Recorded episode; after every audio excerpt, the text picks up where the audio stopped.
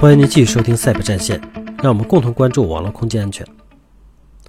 大家好，本期节目呢将为大家继续介绍 DDoS 攻击。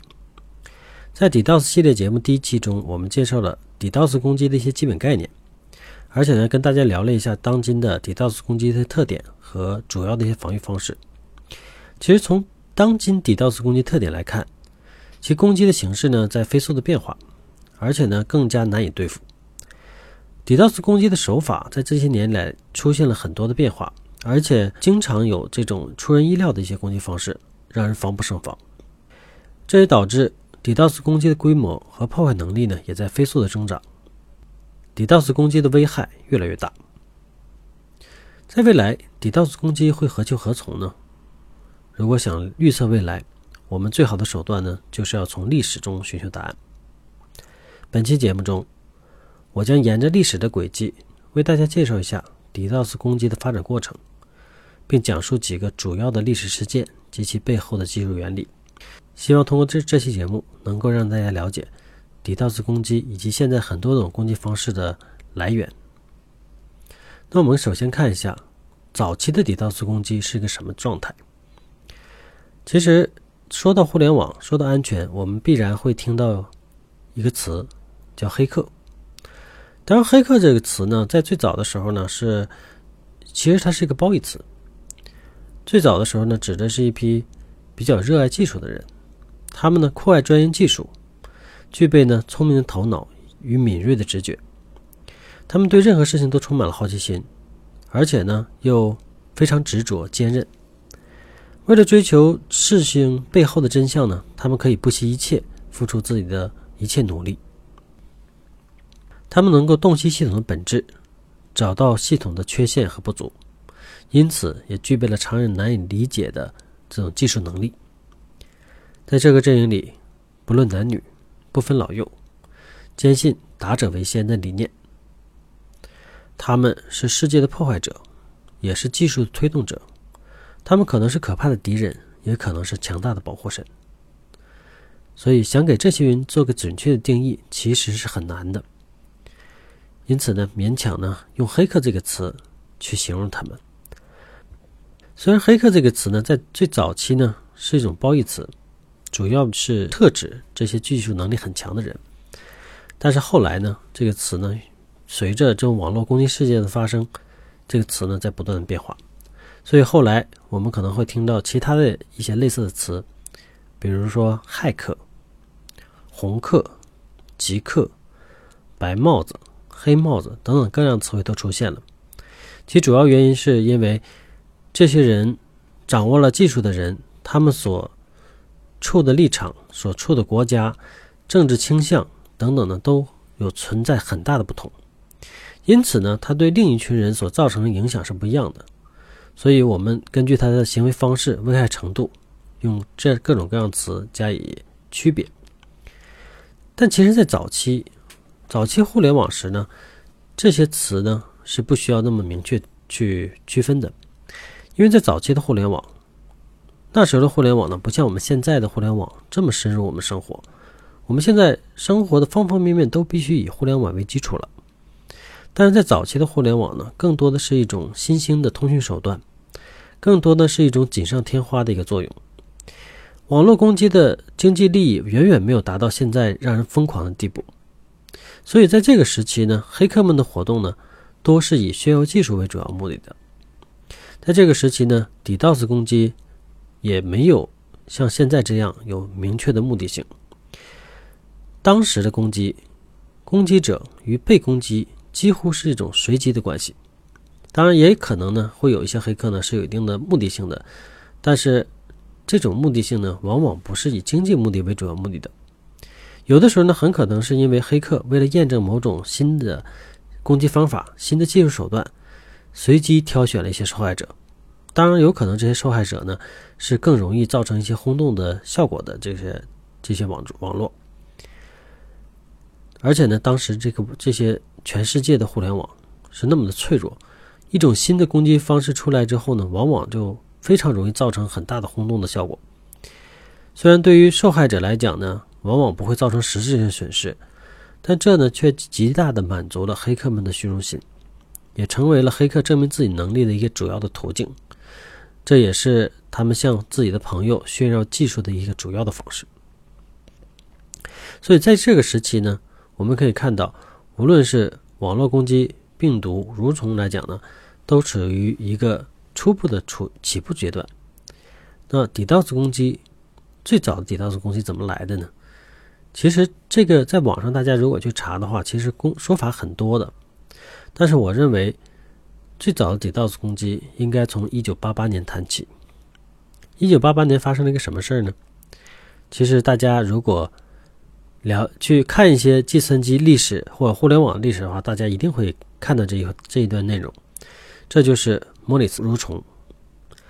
莫里斯蠕虫其实它诞生在现有的互联网之前，也就是互联网的前身阿帕网之上的。这个呢，也成为了人类史上第一次的底 d 子攻击事件。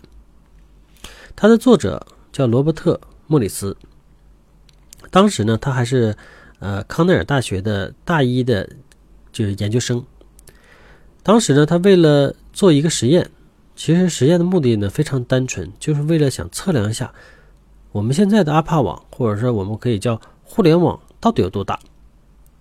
在当时呢，他在阿帕网上发布了一个小程序，但是因为他的明显的错误，因为后来有人对他的代码进行了一个呃查看，发现他确实犯了很多低级的错误。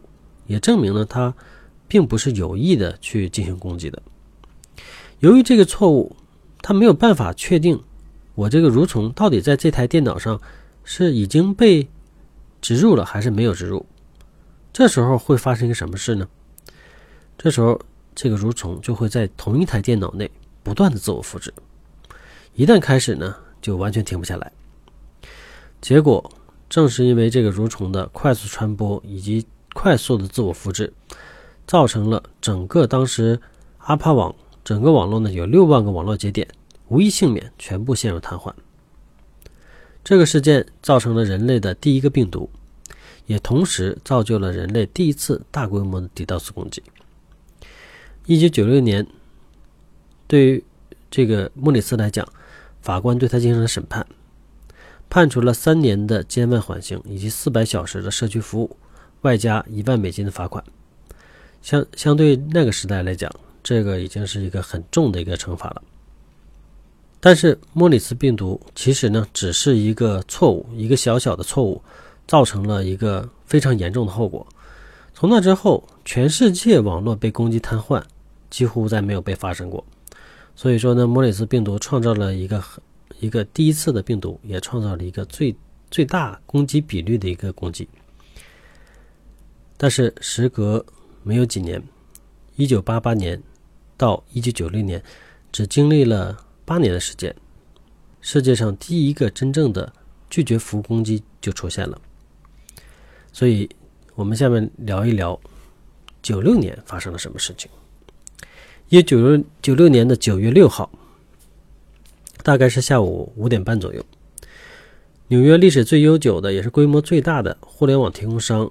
Panix 遭受了人类史上第一次的拒绝服务攻击的定点攻击，这导致了他整个公司的邮件、新闻、Web 以及域名服务器呢全部被攻击瘫痪，导致至少六千名用户呢无法去正常收发邮件。其实说起来呢，这个攻击的攻击方法并不是很困难。从现在的角度来看呢，这种攻击方法呢很很简单，它其实就利用了 TCP 的一个协议上的一个错一个漏洞。当然，并不能说是错误，只是它在工作原理上没有考虑到协议上的安全问题，或者这么说，我们现在所使用的 TCP/IP 协议 IPv4 版本的协议，在初期设计的时候只考虑了通讯的可靠性，但对于抗攻击性呢，考虑的并不足。TCP/IP 在进行连接的时候呢，因为它是面向就是面向连接的，面向可信通讯的。所以这时候呢，它就必须有一个握手过程。这次攻击呢，就是针对这个。这个攻击我们叫 TCP SYN 攻击，SYN 攻击。其实这次攻击的攻击的频率、强度并不太大，大概呢每秒发是发发送了一百五十次的攻击数据包。但就是这一百五十次的攻击数据包，造成了服务器无法再接收正常用户的请求。所以呢，这种方法也被称为 SYN fault，也就是 Send 洪水攻击。其实想要明了解这个攻击的原理呢，我们就详细说一下 TCP 建立连接的这种过程到底是什么样的。这有点呢和我们平常的时候大家去找找人去聊天是一有点类似的效果。比如说我们找打通过打电话的方式跟人聊天，首先你要说：“喂，我是谁谁谁，我要找谁谁谁。”这时候对方如果是这个人的时候，他就说：“啊，我就是谁谁谁。”我这时候说啊，那好吧，那我们开始聊天了。基本上是一个过这么样的过程。那如果在计算机呢？计算机就是这么来处理的。TCP 首先呢会发送一个包含 SYN 标识的一个 TCP 的报文。TC 这个报文呢会发送给目标的服务器。这时候呢，当然这里头还有一些 TCP 连接的一个序列号的问题。这个序列号呢是在不断的加一的。服务器收到客户端的 SYN 报文之后，会返回一个 SYN 加 ACK 的，也就是回应的报文。也就是说啊，我知道你要跟我聊天，我回应你，我可以聊天。这时候呢，客户端这请求呢，相当于就被接受了。此时呢，它这个 TCP 的序列号呢就被加一，ASK 就是确认，ACK 这个数据包就是确认。第三步，客户端收到这个 SYN 加 ACK 的数据包之后，再把确认报文，也就是 ACK 返回给服务端。这时候呢，TCP 的序列号呢再被加一，到此呢，一个 TCP 的连接就连接成功了。这也就是 TCP 协议的三次握手。那如果大家想一下，如果在三次握手中，我想进行攻击，怎么来做？其实很简单，如果我们的比如说。一个电话服务的系统，它有一百个人接听电话。这时候呢，如果有人打进电话说：“喂，我要找谁谁谁去解决某某问题。”正常来讲呢，他对方应该跟你通话完之后，你应该正常回应。但这时候我突然不说话了。那对于早期的计算机网络协议来讲呢，它并没有这种容错机制，它会等待你，一直在等待你。直到你回应，但是攻击者却不会等待，所以这次攻击的方式就很简单。当攻击者发送一个 SYN 包给服务器的时候，服务器无论回应什么数据包，我就不管了，我就完全的就是一直等着。虽然对于服务器来讲，它也是有一个超时超时时间的，但这个超时时间一般呢会非常的长，一般是分钟级的一个数量级。大概呢会有三十秒到两分钟左右的时间需要等待这个用户再继续发送数据包，因为这时候呢，因为大家考虑一个问题，就是早期的互联网它的整个通讯带宽和它通讯质量是有严重的这种这个不足的，很可能出现比较长的延迟和较大的丢包率。这时候通过这种方式允许客户端呢在三十秒到两分钟时间内进行重传和重新发送。那这时候呢，对于正常通讯，等个几十秒到一两分钟应该问题不大。但是如果黑客始终的持续的高强度的发送攻击，之前说了，这次攻击其实攻击频率只有一百五十次每秒钟，但是对于一分钟来讲或者两分钟来讲，这个数量级就非常之大。我们也要考虑一个什么呢？对于服务器端来讲，它是不可能设置更多的这种这个服务线程去。接接纳这种服务的，这种呢，直接会导致服务器的缓冲区直接被完全占用。那这时候呢，不会有新的 TCP 连接能够再建立起来，这也就实现了 TCP 散散 fault 攻击的一个主要的这个过程。所以这次攻击可以看到呢，它只是通过了一个简单的协议的漏洞，就导致 Panix 这样一个大规模的。互联网的提供商无法提供服务了。时间到了一九九九年，一种新的 DDoS 攻击的方式出现了。这个呢，就叫这是梅丽莎病毒。梅丽莎病毒呢，其实它是一个叫大卫史密斯的人编写的。它呢，其实呢是一款红病毒。那这里要说一下，什么是红病毒？红病毒呢，其实它是一种脚本。一般情况下呢，呃，像美丽莎这个病毒，它是利用了微软 Office 文档的一些底层的一些漏洞，通过 Office 文档的一些脚本，实现了病毒的功能。在一九九九年三月份的时候，它第一次呢被发送到互联网上，从这个时候呢，迅速的扩散扩散到了全世界。其实它的传播方式非常简单，它只是伪装了一封来自朋友或同事的重要邮件。一般情况下，来自朋友的重要邮件呢，我们的习惯一定要看一下的。尤其像现在这个时代，其实这种事情仍然在发生。发来一张重要的邀请函，发了一张重要的文件，或者发来一个美女图片，或者发了一些其他的诱惑性的东西，很有可能呢就会有人点击这个邮件。点击了之后，病毒呢就会首先感染点击者的电脑。美丽莎病毒感染之后，其实呢它并没有现现在的就比如说永恒之蓝呢，或者说什么必加病毒啊，它会加密你的文件。当时还没有这个这个事情，它只是通过你的邮件的通讯录，向前五十个邮件地址，把自己再重新发送一份出去。那这时候大家可能会问，这跟 DDoS 攻击有什么关系呢？其实，尽管这次病毒呢，并没有说有直接的攻击性目的性，因为它并没有说指定我一定要攻击某个人或某个服务器，但是它事实上呢，因为每一个人都会发送五十个邮件出去，那这个这种量来讲呢，迅非常迅速的以指数级的速度呢，在快速增长。当受害者发送五十封邮件的时候呢，它完全不亚于一种大规模的传播。这种滚雪球的速度呢，非常快的就达到了难以控制的地步。这个呢，就会造成收发邮件的服务器的一个事实上的阻塞。所以从从某种程度来讲呢，虽然这次攻击没有特定的目标，但最终呢，全球的邮件服务器都成了它的攻击目标。这个红病毒呢，让全球邮件呢这流量呢短时间内呢就整个的疯狂激增，很多公司呢为此呢不得不关闭自己的邮件服务器，而且呢它具备了一个特点，就是分布式的特点，因为所有的发邮件的人呢他是分布在全球各地的，那这样的话呢，它所引起的流量是非常空前的。当然，在一九九九年四月一日呢，在美国在线的帮助下，美国政府呢将史密斯。抓获归案了。在二零零二年的五月一号的联邦法庭上，控辩双方呢认定，梅丽莎病毒造成的损失呢超过八千万美元。而且呢，编制这个病毒的史密斯呢也承认，设计电脑病毒呢是一个巨大的错误，自己的行为呢是不道德的。在二零零二年的五月七日，联邦法院呢判决这个病毒制造者，也就是史密斯，入狱二十个月，并附加处罚。这也是美国第一次对重要的电脑病毒的制造者呢进行严厉的惩罚。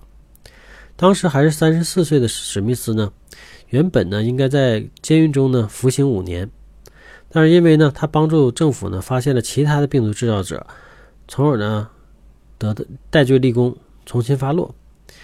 对他的惩罚呢包括五千美元的罚款、参加社区服务、禁止使用电脑、互联网等等的。虽然呢惩罚呢。对于他来讲呢，并没有说严重到什么程度，但是可以看到，其实呢，从以法律手段去震慑病毒制造者，成为了未来的一个主要方向。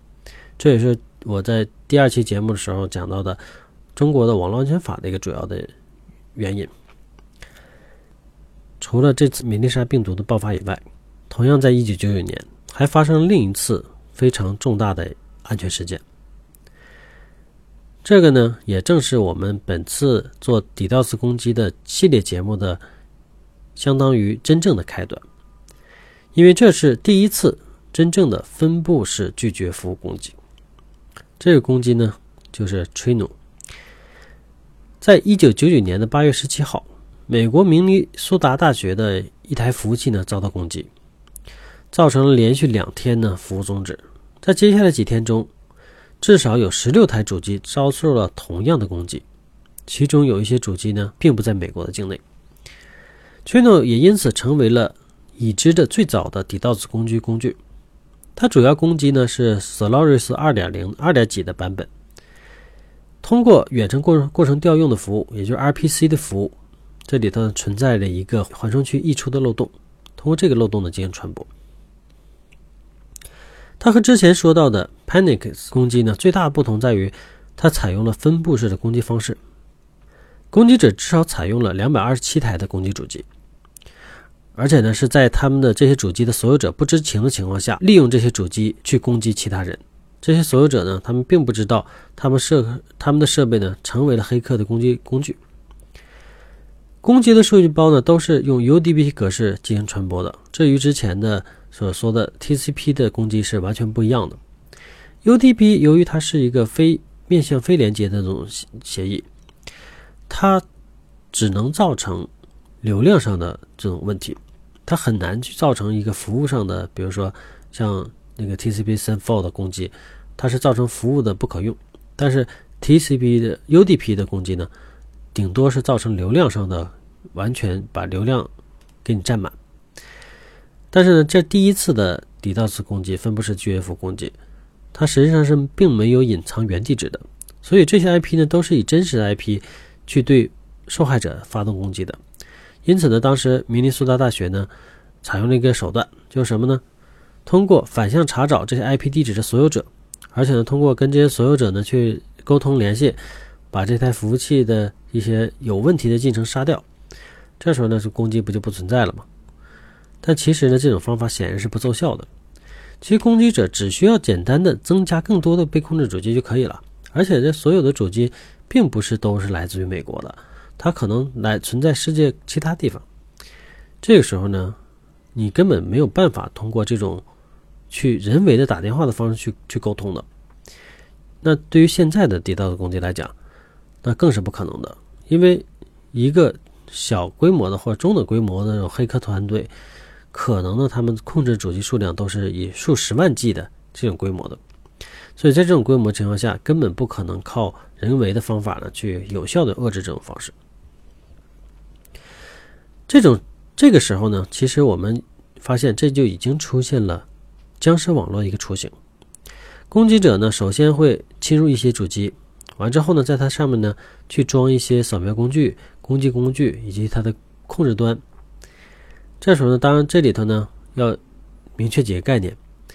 在僵尸网络里头呢，通常会将黑客发用来发布命令的主机呢叫做控制主机，也是 master。被安装受控软件的主机呢称为受控主机或者是攻击主机，也就 slave。黑客呢可以通过他的控制主机向攻击主机呢发送命令，这时候呢攻击主机会自动的按照黑客的命令去攻击他的目标，这使得呢 channel 呢。也成为了第一个使用控制网络进行 DDoS 攻击的工具。呃，关于僵尸网络话题呢，其实我们在第四期的安云来袭的节目中呢已经做过详细介绍，所以在这里呢我们就不再做重复了。本期节目为大家介绍了莫里斯病毒、森 f o 的攻击、美丽莎病毒以及 Trino 分布式拒绝服务攻击，主要讲到了就是说 DDoS 攻击早期的一些事情。目前呢来讲呢，我们还停留在两千年之前，这个时时期呢，DDoS 攻击的方法呢相对简单，但是呢，这个时期呢，大大开拓了黑客们的技术思路。在两千年之后，更大规模的 DDoS 攻击呢将登上历史舞台。下期我将为大家呢做详细介绍。本期的节目呢就到这里，欢迎您继续关注赛博战线，谢谢。